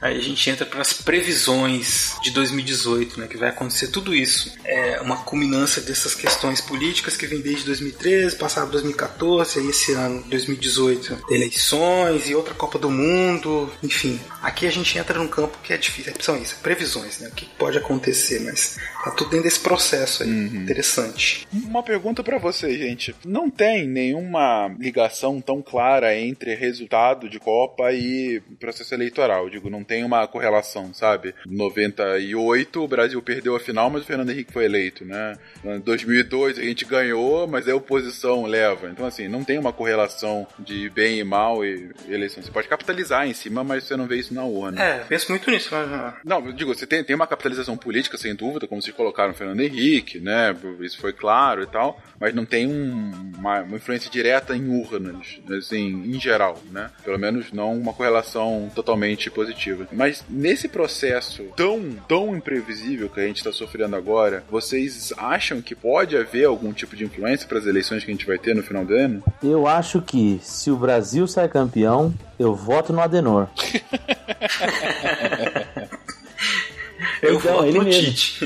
O Adenor Tite. Ah, o Adenor. Pode Adenor Tite. Ah, Adenor Tite. Exatamente. Anota e me cobra. Se o Brasil levar o caneco, Eimael será o presidente da nação. É porque ele é um democrata cristão, cara. Ai, eu, eu. Tá querendo que eu torça contra o Brasil pela primeira vez? Se tiver que torcer contra pra certas pessoas não ganharem, vai ser tranquilo. Com aquele jingle maldito. Ah, nossa, eu sempre o mesmo. Mas a gente tem o Levi Fidelix também, né? Tem que dar uma chance Ah, pra ele. aí ele Quem volta de, de. Como é que é? Aerotrem. Da Rússia pra Aerotrem. cá ele volta. Pra- Eita, que beleza. O presidente Santos é igual ele. É igual. Pra frente, sai de casa, vem pra rua, pra maior arquibancada do Brasil. É, oh. Pessoal, a conversa tá excelente. Tô, tô impressionado como a gente fluiu com esse papo tão bem. Tô muito satisfeito, muito feliz aqui de, de ter. Eu aprendi tanto e ouvi tanta coisa boa, tanta coisa interessante sobre as Copas.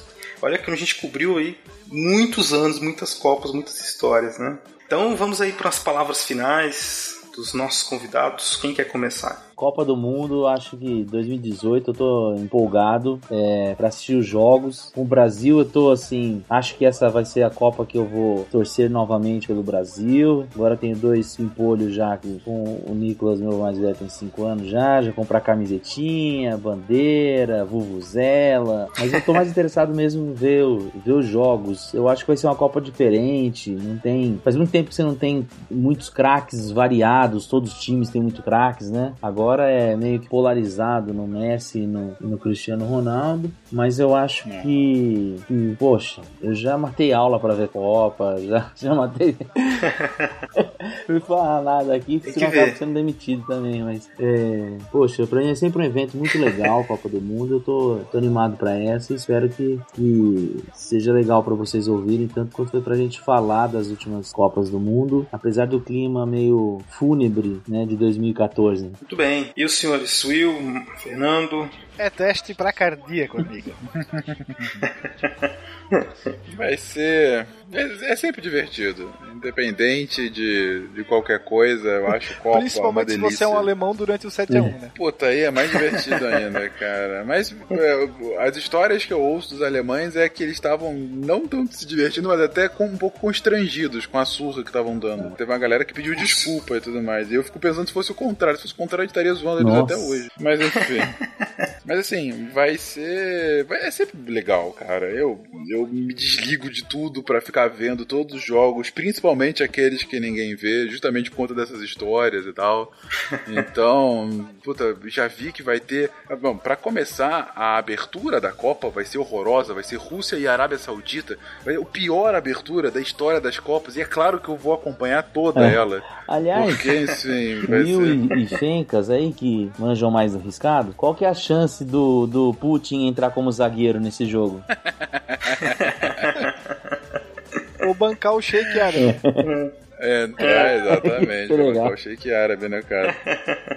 Já temos aí uma expectativa de uma cena interessante. Sem dúvida alguma. Pô, a gente caiu num grupo ok, não tá muito fácil nem muito difícil, mas vai ser divertido, cara. Eu acho, eu acho que a gente tem bastante chance de ganhar. É, tá- tem mostrado um bom futebol, né? Teve uma eliminatória até tranquila, principalmente a segunda fase. Vamos, vamos ver, né? O time tem que estar tá, redondinho. A galera tem jogado bem, né? A- as pessoas da seleção têm jogado bem. É, Neymar um pouco estrelinha sempre, né? Mas de qualquer forma jogado bem. Vamos ver. Paulinho, Gabriel Vamos ver, Jesus. vamos ver. A seleção tem que encaixar. A Paulinho jogando muito bem, Gabriel Jesus com boas. Agora machucou, né? Mas de qualquer forma tá voltando agora. Felipe Coutinho. Coutinho jogando muito bem, agora inclusive foi pro Barcelona, Uhum. né? A gente tem bom goleiro, a gente tem uma boa zaga, sabe? Bons laterais, o Daniel Alves voando, vai ser a última Copa dele, mas ele tá jogando muito bem. Uhum. Marcelo também jogando muito bem. Então, assim, é, é um time muito, muito arrumadinho, É. né, cara? É, eu vejo uma chance boa. Ele tá precisando, é, com essa do Jesus, talvez esteja precisando de um centroavante, né? Ainda em procura. Tem Sem aí Jesus o... vai ser quem? Só Deus, cara. Mas esse aí joga na Argentina. Exatamente, é difícil competir. Mas o. Mas então assim, tem, tem alguns buracos pra fechar. Vai ter dois am- amistosos até a Copa, né? Vamos ver se fecha. A gente vai pegar a Alemanha agora, primeira vez que a gente pega a Alemanha depois do 7x1. Vai ser no mínimo divertido esse jogo. Vamos ver. Vamos ver se a gente consegue encaixar o jogo. Espero. Mas, mas assim, independente do resultado do Brasil, claro, vou torcer pra caramba pra gente ganhar. Mas, gente, Copa do Mundo. A Copa do Mundo e suas histórias é uma das coisas mais gostosas que tem pra acompanhar. Porque aí você vê o que é o esporte de verdade, né? Em toda a sua potência. Belas palavras, muito bem. Inclusive foi isso que nos motivou a fazer esses episódios especiais para vocês, ouvintes. Que é a nossa paixão não só pelo futebol, mas pela Copa, né? Como eu disse no primeiro, nos primeiros momentos do, do episódio passado, né? Eu não fico muito vidrado em futebol durante o período fora de Copa, mas chega na Copa eu me transformo, assim, que eu acho muito, muito interessante esse encontro das nações e essas coisas malucas que acontecem só na Copa, né? E que coisas malucas e dentro e fora do campo, que agora vocês conhecem um pouco mais aí, depois desse nosso excelente Mesa redonda, hein? aqui, essa mesa redonda, futebol em debate aqui. Exclamação! Eu queria. Eu queria terminar agradecendo muito a presença de vocês, do Fencas. Muito obrigado por ter estado aí com a gente. Prazer. Will, William, e o Marcos. Foi muito bom começar, terminar e começar 2018 com vocês aqui batendo esse papo. Muito gostoso aqui no Fronteiras sobre futebol, sobre Copa do Mundo. E é isso, né? Vamos ficando por aqui então. Hoje, sem o CA, né? Fez uma falta grande o CA, porque ele sempre tem uns comentários típicos do CA, né? Mas vocês vão ouvir mais um pouco dele. Vocês vão ouvir, né, ouviram nos recados, vão ouvir depois nos próximos episódios. Logo, logo a gente tá de volta. Muito Valeu. obrigado então, pessoal. Abração pra todos aí. Abração. Valeu, gente!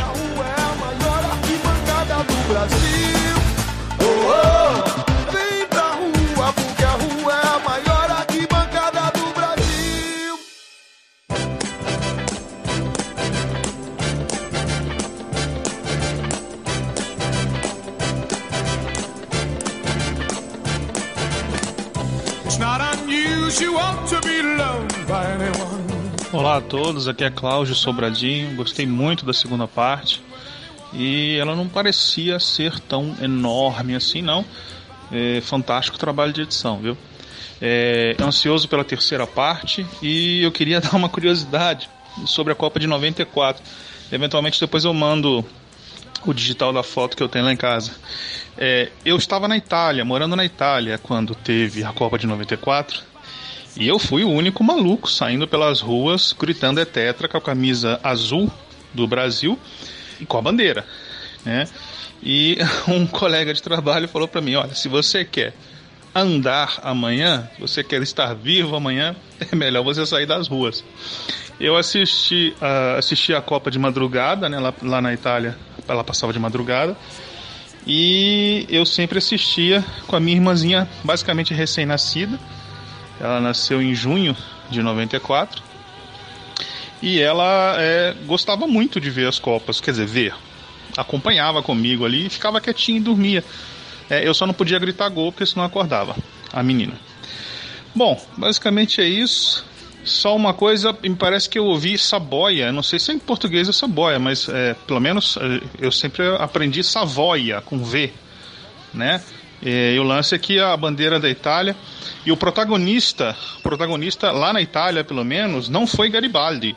O protagonista foi o Conde de Cavour, né? O Conde Cavour que fez toda a negociação, inclusive ganhando uma parte do nordeste da Itália é, de Napoleão que cedeu, e a Itália cedeu Niça e a, e a Costa Azurra, né, a Costa Azura para a França ganhar sua unidade territorial.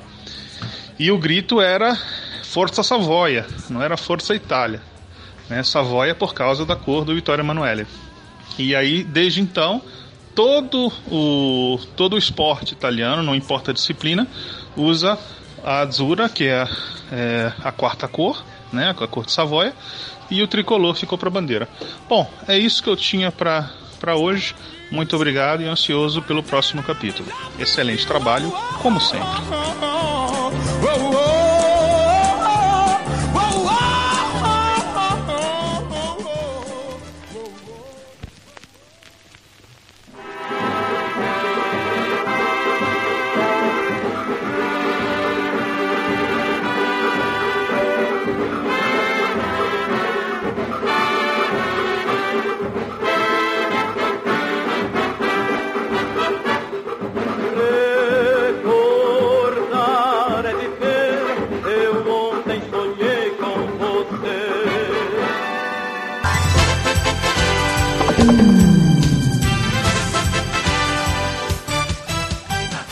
Gente, tudo bem? É o CA novamente. Vocês deviam estar esperando aí o William Spengler aqui nessa sessão do Recordar é Viver, que nós inauguramos né, com a participação e contribuição do William Spengler em todos os episódios. Mas hoje, quem vai fazer o Recordar é Viver sou eu. A primeira coisa que eu queria fazer era corrigir um erro de percurso dos nossos colegas. Afinal, são muitas informações. Eles disseram que quem substituiu o Raí na Copa de 94 foi o Zinho. Não, eles erraram. Errou! Quem substituiu o Raí foi o Mazinho. O Zinho sempre foi titular. O Zinho, inclusive, era o camisa 9 dessa seleção. O Bebeto jogava com a 7, Romário com a 11 e o Zinho era o camiseta 9. No lugar do Raí entrou o Mazinho, que fez uma Copa espetacular. Jogava sempre com peito estufado, cabeça erguida. Também foi, fez uma grande campanha no Palmeiras e fora do Brasil. Então ali quem compôs o meio de campo na segunda fase da Copa do Mundo foi o Mazinho, que jogou muito bem por sinal e arrumou ali o meio de campo e até a parte criativa, embora sendo jogador marcador. Mas o que eu queria dizer mesmo é sobre um filme documentário chamado Muito Mais do que um jogo, ou no título original More Than Just a Game, que é um documentário sul-africano que conta como é que o futebol surgiu e cresceu na África do Sul. E é bem interessante isso, porque os presos políticos eram mandados para a prisão de Robben Island. Não ficava numa ilha, né, mas era o nome da prisão. E lá eles começaram a se organizar para jogar futebol. O futebol sul-africano surgiu entre os presos políticos. Eles começaram a organizar campeonatos que tornou uma liga dentro do presídio com os times, com arbitragem, com cartolagem, com administradores dessa liga e saindo dali foi se expandindo para a sociedade e foi um esporte que se tornou altamente popular entre os negros sul-africanos. Os caucasianos na África do Sul são mais adeptos à prática do rugby e do cricket, por exemplo. É, especialmente do rugby, já foram campeões do mundo, tem uma forte seleção, tem aquele filme Invictus, que é protagonizado pelo Matt Damon, direção do Clint Eastwood, e que o Morgan Freeman faz o Nelson Mandela.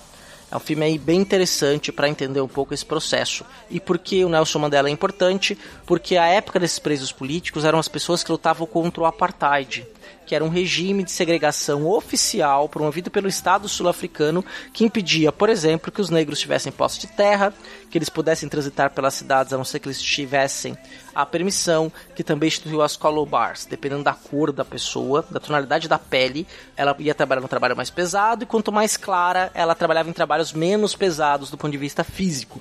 Só que a gente está falando de 90% da população. Né? Então o apartheid foi um regime aí de segregação étnica racial que durou até 1994, meus amigos. Ano que o Brasil foi tetra! É tetra! Merece um episódio especial do Fronteiras no Tempo, o regime do apartheid, contar essa história em detalhes. Mas os presos políticos então se organizaram e foram juntando as suas ligas e depois tornaram o futebol extremamente popular na África do Sul. Vale a pena assistir esse documentário, ouvir as histórias, perceber como as coisas se organizavam, né? Entender como é que este, que é muito mais do que um jogo, muito mais do que um esporte, teve significado social e significado político. E recomendo também que vocês ouçam o último spin de notícias que eu participei, que veio ao ar no dia 16 de março, que eu falo da questão da representatividade dos negros nos livros didáticos e de uma websérie chamada Nossa Voz Ecoa como eu disse o recado lá no início, né, a questão da Marielle, a gente tem que pensar e discutir questões para a gente saber que sociedade nós queremos viver. Né? Então esse documentário também ajuda a gente a entender porque alguns problemas sul-africanos são problemas que nós enfrentamos aqui com outra roupagem. Então é bom entender, é bom estudar para que a gente consiga aí solucionar e criar uma sociedade melhor. Agradeço o seu comentário, agradeço a sua audiência aguardo aí por mais contatos. Muito obrigado por estar até aqui. Não desliga não, que a gente ainda tem mais um pouquinho de coisa, tá? Grande abraço. Até o mês que vem.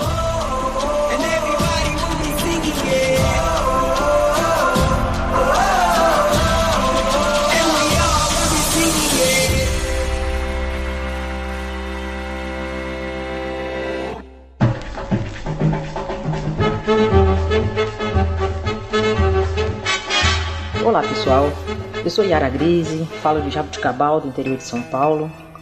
E eu sou uma amante da ciência, da história e amante do futebol. De Copa do Mundo, então, sou louca por Copa do Mundo. Eu meio que viro outra pessoa em época de Copa do Mundo. O CA e o Beraba me pediram para falar para vocês um pouco da minha experiência, ou melhor, das, das experiências, das, das histórias que eu tenho relacionadas à Copa do Mundo ao longo de minha vida. E é interessante como o futebol entrou na minha vida, porque meu pai não é tão apaixonado assim por futebol quanto eu, meu irmão também não. Mas eh, desde criança eu tinha esse, esse fascínio pelo futebol. Eu tenho quatro primos, né, que eram da mesma idade, e nós brincávamos juntos. E como eu era a única menina, logicamente, a, o brincadeira principal era jogar bola, era bater um baba, né, como se diz na Bahia. E eu era goleira. eu ficava sempre no gol. Acho que daí que foi a minha paixão por futebol, deve ter surgido daí. Me lembro que a Copa de 78 eu ainda era muito menina, então eu não lembro muitas coisas da Copa de 78. Lembro daquele jogo do Brasil e Argentina, lembro também do jogo da Argentina e do Peru. Eu não entendi direito, sabia que a Argentina tinha ganhado o Peru de 4 a 0, 5 a 0 e que ganhou, mas não, não conseguia entender ainda que havia toda uma, uma desconfiança relacionada àquele jogo. A Copa do Mundo que para mim me marcou muito e até hoje é uma Copa eu me lembro com detalhes dos jogos foi a Copa de 82. Foi a primeira Copa em que eu já tinha uma noção melhor do que, que era o futebol, era realmente apaixonada e nós tínhamos uma seleção né, de 82 que era uma seleção maravilhosa. Zico, Cerezo, Sócrates, Falcão, Serginho, tinha Leandro, tinha Éder, era Valdir Pérez no gol. Primeiro jogo com a União Soviética eu sofri muito, que a União Soviética fez um gol com um frango do Valdir Pérez e tinha Júnior também, né? Vocês lembram tinha um Júnior? E no segundo tempo eu me lembro perfeitamente daqueles dois gols, o do Éder de fora da área, espetacular, né? E um gol do Sócrates também assim de fora da área, eu pulava enlouquecida. E eu tinha certeza absoluta que o Brasil seria campeão naquele ano, como o Brasil inteiro. E aquele jogo da Itália, quando acabou e o Brasil perdeu, eu lembro que eu chorei muito nos braços de minha mãe. E é uma dor que eu ainda hoje sinto. Engraçado, né? Quando eu me lembro, eu me lembro da dor que eu senti naquele momento. Depois, nunca tenha me desiludido do futebol, mas a gente vai crescendo e a gente começa a ver o jogo com olhos mais críticos. Mas a paixão continua e continuou. E a Copa que o Brasil foi campeão, a Copa Coreia-Japão, nossa, acordava de madrugada para ver os jogos. Eu morava sozinha nessa época em Ribeirão Preto e eu acho que meus vizinhos deviam ficar enlouquecidos porque três horas da manhã eu tava pulando, gritando, luzes acesa, sozinha dentro de casa, né? É... Tem uma história engraçada que eu tinha até comentado com o CA que uma vez eu sou do Nordeste, né? Então, Copa do Mundo acontece geralmente no meio do ano, junho, julho. Então, junho no Nordeste é época de São João e o melhor São João de todos é quando tem São João e ano de Copa. A melhor coisa que o nordestino quer, futebol e São João, não tem coisa melhor. E eu era adolescente no interior da Bahia, casa de minha avó, São João, a gente saía, ia ver os meninos na praça, aquela coisa, namoradinho. E tinha um, um namoradinho, um rapaz que tava naquele flerte comigo, ia ficar, não ia ficar, ia ter um jogo do Brasil. E ele queria ir pra praça pra namorar, pra, pra se divertir, coisa de adolescente. E eu não queria, eu queria ficar em casa vendo o jogo. E ele foi, quando o jogo acabou, que eu cheguei na praça, ele tava com outra menina. eu sei, perdi o namoradinho por causa de um jogo do Brasil. É, tem histórias interessantes, assim, a Copa do Mundo de 90, né? Foi 90, não foi? Acho que o Brasil decidiu nos pênaltis que é o Itália. Eu não vi os pênaltis, eu fiquei escondido atrás da pilastra da casa do meu tio, que eu não tinha coragem de assistir os pênaltis, eu não conseguia, né? E do 7 a 1 contra a Alemanha eu não vou comentar a respeito, enfim. Mas é isso, pessoal. Eu acho que futebol é uma paixão nacional, é uma paixão minha. É, eu não sei explicar exatamente porquê. Futebol é o único esporte em que o time mais fraco consegue ganhar de um time melhor e ganhar justamente muitas vezes. Por que, que o futebol traz tanta paixão assim para o povo brasileiro? Às vezes eu critico que muitas vezes ele é usado para manipular ação política, enfim, como é sempre ano de Copa do Mundo, então isso acontece muito, mas eu não consigo me controlar. Eu torço Hoje tenho olhos críticos, como eu falei para vocês, em relação a tudo que o jogo representa, mas como uma amiga uma vez me falou, vou lavar sua boca com sabão de tanto palavrão que eu falava durante um jogo do Brasil. É isso, pessoal, é mais ou menos isso. Espero que vocês tenham gostado. Tenho certeza que o cast foi super gostoso. Aproveitem e apoiem aí o cast maravilhoso para quem gosta de história, para quem gosta de conhecer a história do mundo, a história de pessoas, a história de gente. É mais do que recomendado, extremamente agradável. Fronteiras no Tempo. Um grande abraço para vocês. Beijocas na bochecha. E até.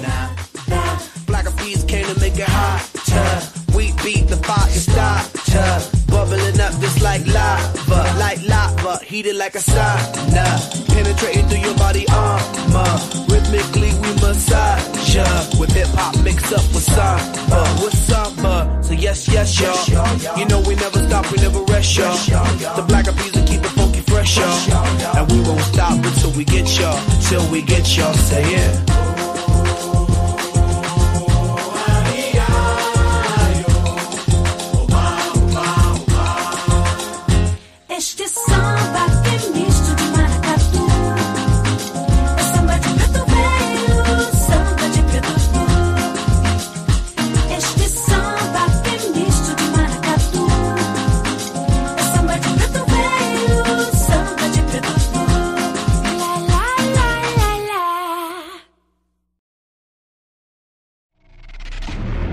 Programa foi editado por Talkincast, edições e produções de podcast.